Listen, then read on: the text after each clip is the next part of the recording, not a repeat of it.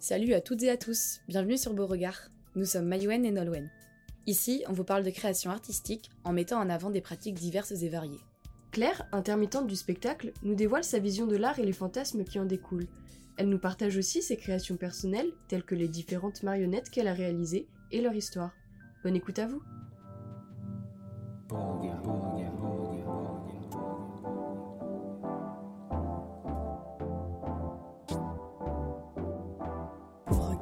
regard.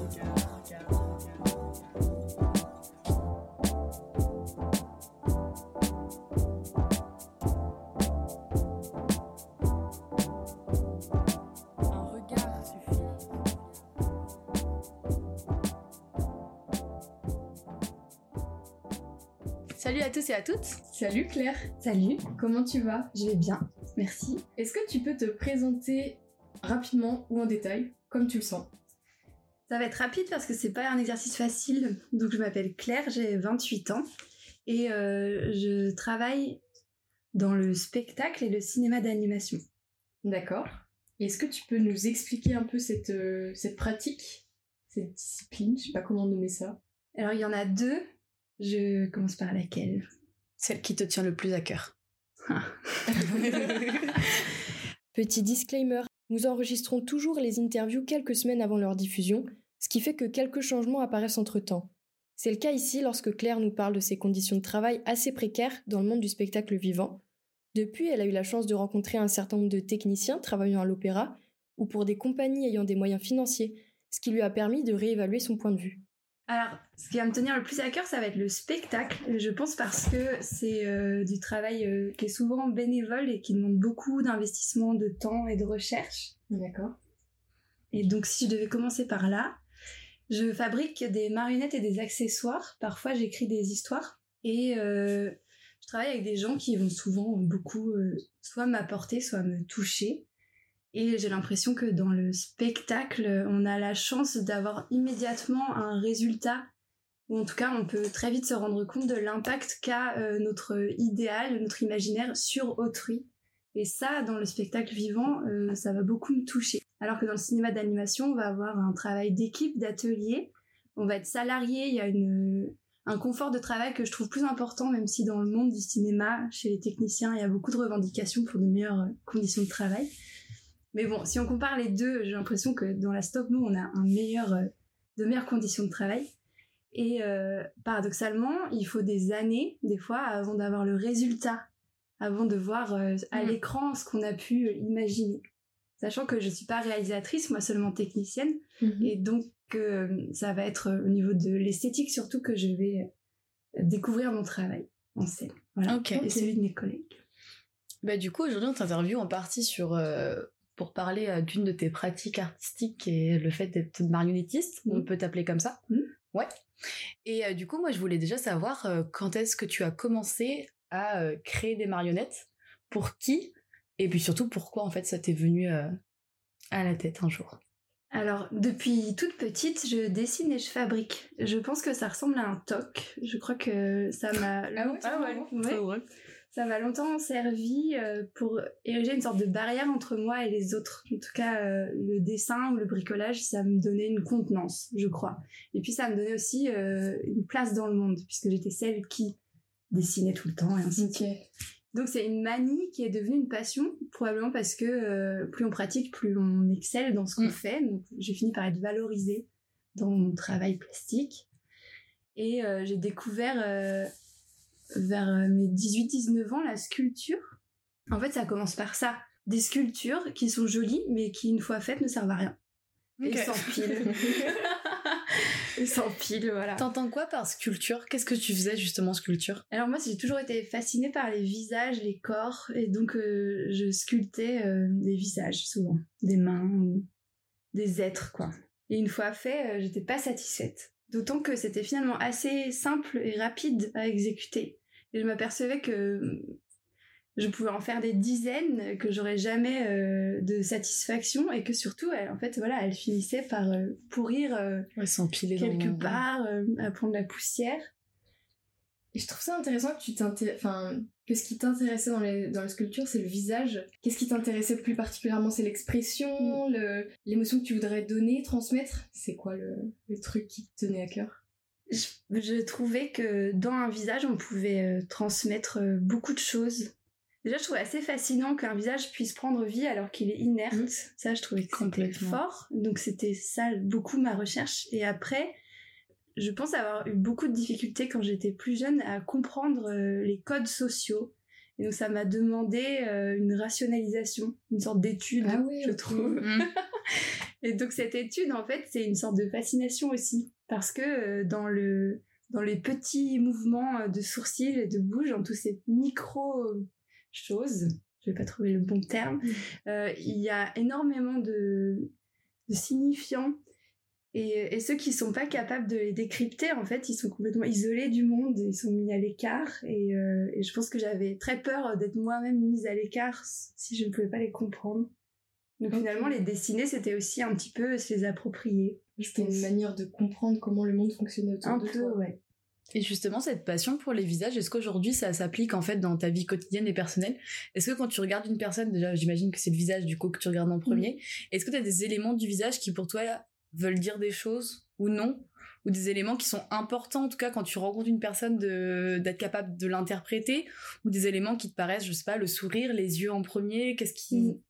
te percute le plus? C'est les yeux et c'est les sourcils. Il y a des personnes qui, sont immobiles des sourcils et je trouve ça très déroutant. J'ai l'impression qu'il manque pas mal d'informations sur son état émotionnel. Mais des fois c'est extrême, c'est-à-dire que puisque j'ai besoin de passer par l'intellectualisation, donc de décrypter en temps réel euh, ce qui se dit sur un visage, je vais aussi pouvoir interpréter des gènes qui ne me concernent pas du tout.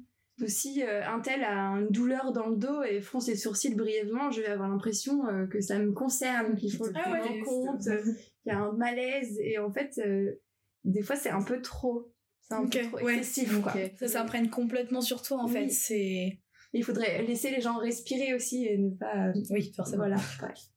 Et si on voulait fermer la boucle par rapport à la question de départ, qui était comment en être, enfin pourquoi, ou en tout cas comment j'en suis arrivée aux marionnettes, mhm. c'est donc le fait d'avoir ces sculptures qui restent dans un petit coin, qui servent à rien, une sorte de veto autour de moi, ne pas les jeter, il faut en faire quelque chose, tu devrais exposer, sans que moi-même je ressente l'envie de montrer mon travail comme ça à tout le monde, puis sans qu'il y ait vraiment de cohérence entre les productions. Mhm. Tout ça mêlé m'a donné envie de chercher à donner vie, une vie réelle à ce que je produisais. Et finalement, la marionnette, c'était donner un, enfin, trouver un moyen euh, pour que cette sculpture, elle ait une vie hors de moi, hors de mon petit moment de plaisir.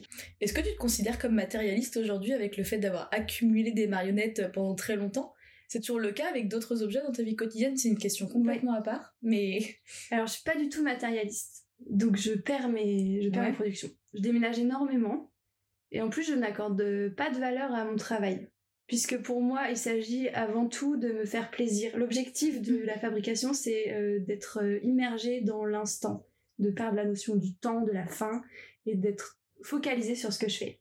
Au point où c'en est presque une drogue ma vie, elle a l'air d'être tendue vers la recherche de ce sentiment. Donc ça peut être à travers plein de choses. Donc l'objet en lui-même, il n'a pas de valeur, puisque ce qui a de la valeur, c'est euh, l'état dans lequel je me trouve quand je le produis. Voilà, donc je disperse en fait. Je donne ok. Euh, moi, je rebondis sur le fait que tu dit euh, que tu donnais pas de valeur à, ta travail, à ton travail, tu l'as justifié. Mm. Mais est-ce que tu vois pas ça plus comme un syndrome de l'imposteur, finalement ah. Moi, j'ai l'impression que c'est deux choses différentes. Le syndrome de l'imposteur, sur moi, il va s'appliquer lorsque je dois me définir. C'est pour ça que j'ai du mal à dire mmh. qui je suis, ce que je fais.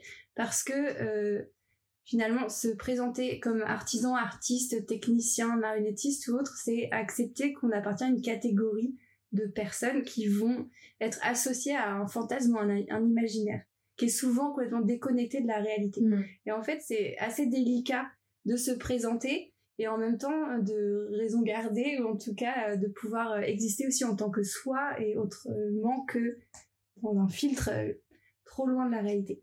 Et tous les métiers de l'art, pour moi, ils créent du fantasme et beaucoup d'attentes.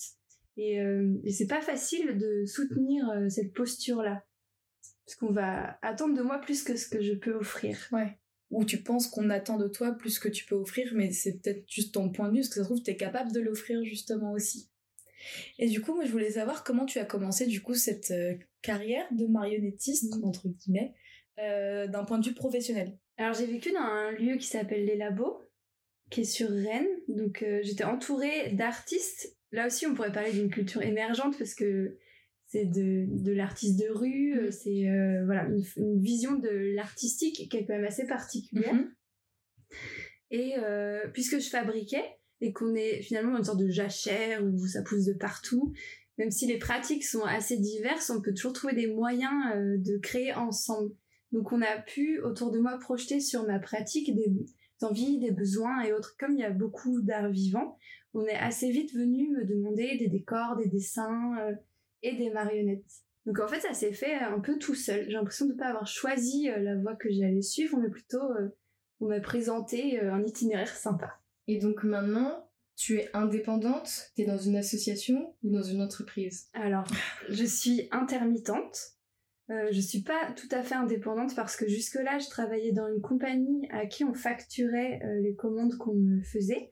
Comme j'ai quitté cette compagnie, aujourd'hui, je pense que la réponse ce serait indépendante, mais j'ai pas eu l'occasion de l'expérimenter encore. Tout ça, c'est encore en réflexion parce que l'administratif, c'est pas du tout mon dada. Comme pour beaucoup, Comme pour beaucoup. Et bah oui. c'est un choix qui est pas facile. euh, travailler seul, c'est aussi savoir euh, qu'on passera beaucoup de son temps à se donner les moyens d'agir, c'est-à-dire de faire des papiers. Mhm. Et Et euh, justement, du coup, en revenant sur les marionnettes que tu crées, est-ce que tu attaches un, un certain sentiment à ces marionnettes? Et est-ce que justement, tu as peut-être eu une marionnette à laquelle tu t'es plus attaché qu'à une autre? La première marionnette que j'ai faite, ou une des premières, elle s'appelait Badou. C'était un petit garçon albinos. Il est albinos parce qu'il est sculpté dans de la mousse blanche. Tout bêtement. Voilà. Je me suis dit, tiens, un petit garçon, il a des traits africains, il est tout blanc. euh, L'albinisme en Afrique, pourquoi pas. Et donc est née de cette marionnette toute une histoire qui a, quelques années après, été développée dans un spectacle. Et cette marionnette, pour moi, c'est un seul personnage, mais en vrai, elle a eu plusieurs corps, plusieurs étapes. Et en fait, elle m'a appris beaucoup. Parce qu'en la refabriquant de mieux en mieux, j'ai finalement développé des compétences. Et aujourd'hui, je peux me présenter comme marionnettiste, et c'est grâce à ce personnage que euh, je peux me dire marionnettiste. Et concernant le spectacle, du coup, qu'est-ce que tu pourrais nous, nous en dire aujourd'hui? Comment tu as ressenti cette expérience de travailler du coup sur euh, l'albinisme en Afrique? Quelles a été du coup tes sources, euh, tes inspirations et les soutiens que tu as pu avoir justement concernant ce spectacle? Au début, donc hum, mes inspirations, ça a été euh, d'aller chercher un peu dans les articles, beaucoup au niveau des journaux, puisque au niveau du monde universitaire, j'ai pas trouvé grand chose qui parlait euh, de ça, sur euh, qu'est-ce que c'est être albinos en Afrique. J'ai réalisé que dans une grande majorité de pays, l'albinisme était perçu soit comme une malédiction, soit comme une sorcellerie, soit comme un mauvais sort, mais que en gros, ou même un porte-bonheur, ce qui est assez paradoxal, les personnes donc albinos en Afrique vivaient euh, toutes sortes de discriminations qui étaient associées à des croyances. L'histoire s'est progressivement développée autour d'un petit garçon et de sa grand-mère. Et puis donc la question était comment est-ce qu'une grand-mère protège son petit-fils de tout ça? Est-ce qu'elle le cache? Est-ce qu'elle l'expose? Est-ce qu'elle fuit? Euh, Comment est-ce qu'elle entretient le regard que ce petit bonhomme peut avoir sur lui-même malgré euh, cette image de monstre porteur de mauvaises choses? Et lui, quelle image? Enfin bref, j'étais vraiment sur ces questions-là.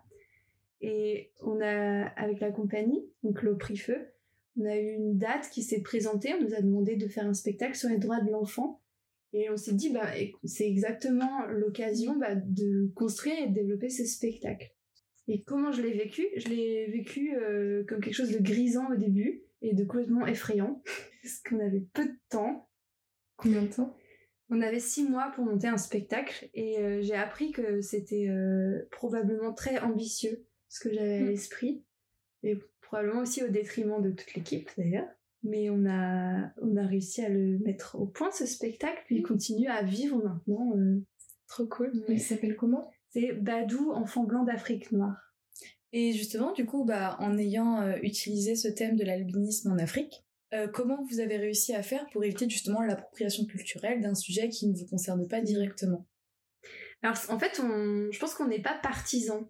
C'est-à-dire qu'on n'a pas de militants autour de ces questions-là dans le, la compagnie, Mhm. ce qui fait qu'on l'a découverte en travaillant sur le sujet. En fait, plutôt au travers euh, des questionnements que ça pouvait générer ou des gènes ou des inquiétudes chez soit ceux qui euh, nous voyaient travailler, soit chez ceux auprès de qui on a pris euh, connaissance, ou- enfin pas connaissance, on a cherché des informations ou autres. Et on s'est aperçu que c'était un sujet extrêmement clivant et qui faisait peur. Et donc ça nous a questionné parce que notre objectif c'est certainement pas de nous approprier la parole d'autrui, mais plutôt de parler euh, de discrimination, de handicap, de croyances, des biais, euh, de confirmation et ainsi de suite. Et on trouvait que le sujet était extraordinaire pour introduire une pensée critique et puis euh, tout ça. Et on n'avait pas du tout imaginé que puisque c'était en Afrique, ça allait développer autant d'inquiétudes ou de questionnements. Et je pense qu'on n'a pas encore tout à fait résolu la question. Mais on s'est attaché à travailler avec Gêne Espoir, donc l'association française des albinismes, avec euh, Bénédicte qui est vice-présidente et Yada, donc albinos qui vient du Mali, euh, qui sont toutes les deux très impliquées dans cette association et auprès de qui on a été euh, vérifier nos Mhm. informations, nos termes. On leur a montré le spectacle à chacun, chacune de ces étapes. On a eu envie de savoir euh, si euh, c'était euh, vraisemblable, comment ça pourrait se passer. Est-ce que c'est gênant qu'on situe pas l'histoire dans un pays précis, puisque finalement cette problématique concerne l'Afrique entière.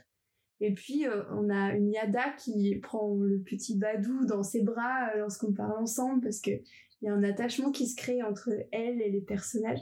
Donc grâce à notre travail avec cette association, je pense que en tout cas, on a échappé à une image trop simpliste des événements. On a essayé de le faire. Et puis, euh, la mise en scène a été reprise par euh, Guillaume Le Pape, pour qui j'ai fabriqué une autre marionnette après.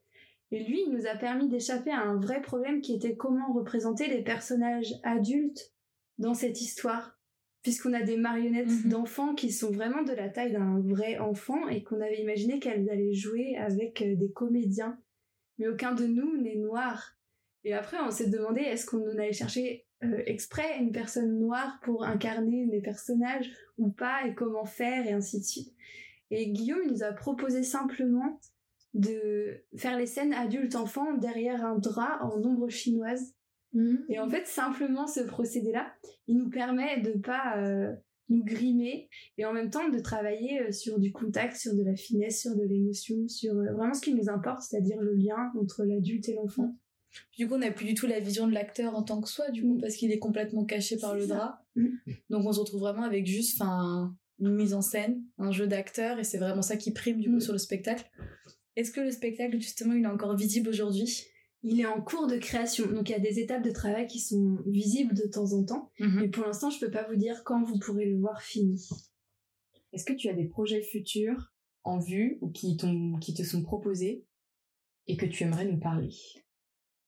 Alors, mon futur très proche, il va se passer à Valence dans la Drôme, dans un studio d'animation qui s'appelle Foliascope, où je vais peindre les décors d'un film qui s'appelle The Inventor. Et comme peut-être beaucoup d'intermittents, je sais pas si c'est le cas de tous, mais pour l'instant, mon avenir, il se délimite à peu près à ces cinq mois prochains. Voilà. C'est une vision euh, très courte. c'est au jour le jour. Et euh, t'en as d'autres? Est-ce que tu... Enfin, ça c'est un projet qui t'a été plus ou moins imposé, enfin, auquel tu as, tu as répondu oui, etc. Mais est-ce que tu as des projets dans lesquels tu te sentirais beaucoup plus libre et euh, que tu as envie de mettre en place? J'ai un petit rêve, je sais pas ce qu'il adviendra de ce rêve. J'aimerais faire une série de portraits de plein de gens. Donc c'est hyper réaliste puisque j'aime bien les trucs très léchés techniquement. J'aimerais pouvoir parler euh, du mouvement des populations et en gros questionner notre perception de la migration euh, au regard euh, de ce petit papier merveilleux qu'est le passeport. Donc confronter des parcours euh, sans passeport et des parcours avec passeport et poser la question du privilège qu'on a lorsqu'on est en possession de ce petit papier, Mhm. du déplacement. Hyper intéressant. Voilà. Et puis, je sais pas, questionner euh, être migrant, mais être expatrié. Mhm. Ou ce genre de choses. C'est des distinctions qui sont souvent faites, Mm. alors qu'on se retrouve juste au même endroit, Ouais, puis à la recherche de boulot de la même manière des fois, euh, Mm. enfin pour avoir été expatrié en plus. Et euh, puis la notion d'appropriation des terres, de droits, etc. Mm. Moi, je trouve que c'est fascinant. Et Mm. ce passeport qui te donne le droit d'accéder à tel ou tel terre, mais par de quel droit en fait? Ouais. Mm. C'est hyper intéressant. Et puis ce qui est marrant, c'est qu'on on cherche aujourd'hui à empêcher les humains euh, de se déplacer et de passer les frontières et on s'interroge pas sur les mouvements des capitaux. Et ça, je trouve que c'est Mm. complètement absurde. Et du coup, on va imputer aux migrants euh, le chômage, et alors qu'on, euh, sans questionner euh, le déplacement des entreprises et de l'argent. Donc, j'aimerais bien un truc comme ça. C'est un peu ambitieux, on en reparlera. En tout cas, on te souhaite bon courage. que Ouais. Que ça va voir le jour. On a hâte, Ouais. en tout cas. Et puis merci beaucoup en tout cas pour ton intervention. Merci à vous. Merci à vous d'avoir écouté cet épisode de Beauregard, en espérant qu'il vous ait plu. Et on se donne rendez-vous dans un prochain podcast avec une nouvelle rencontre artistique.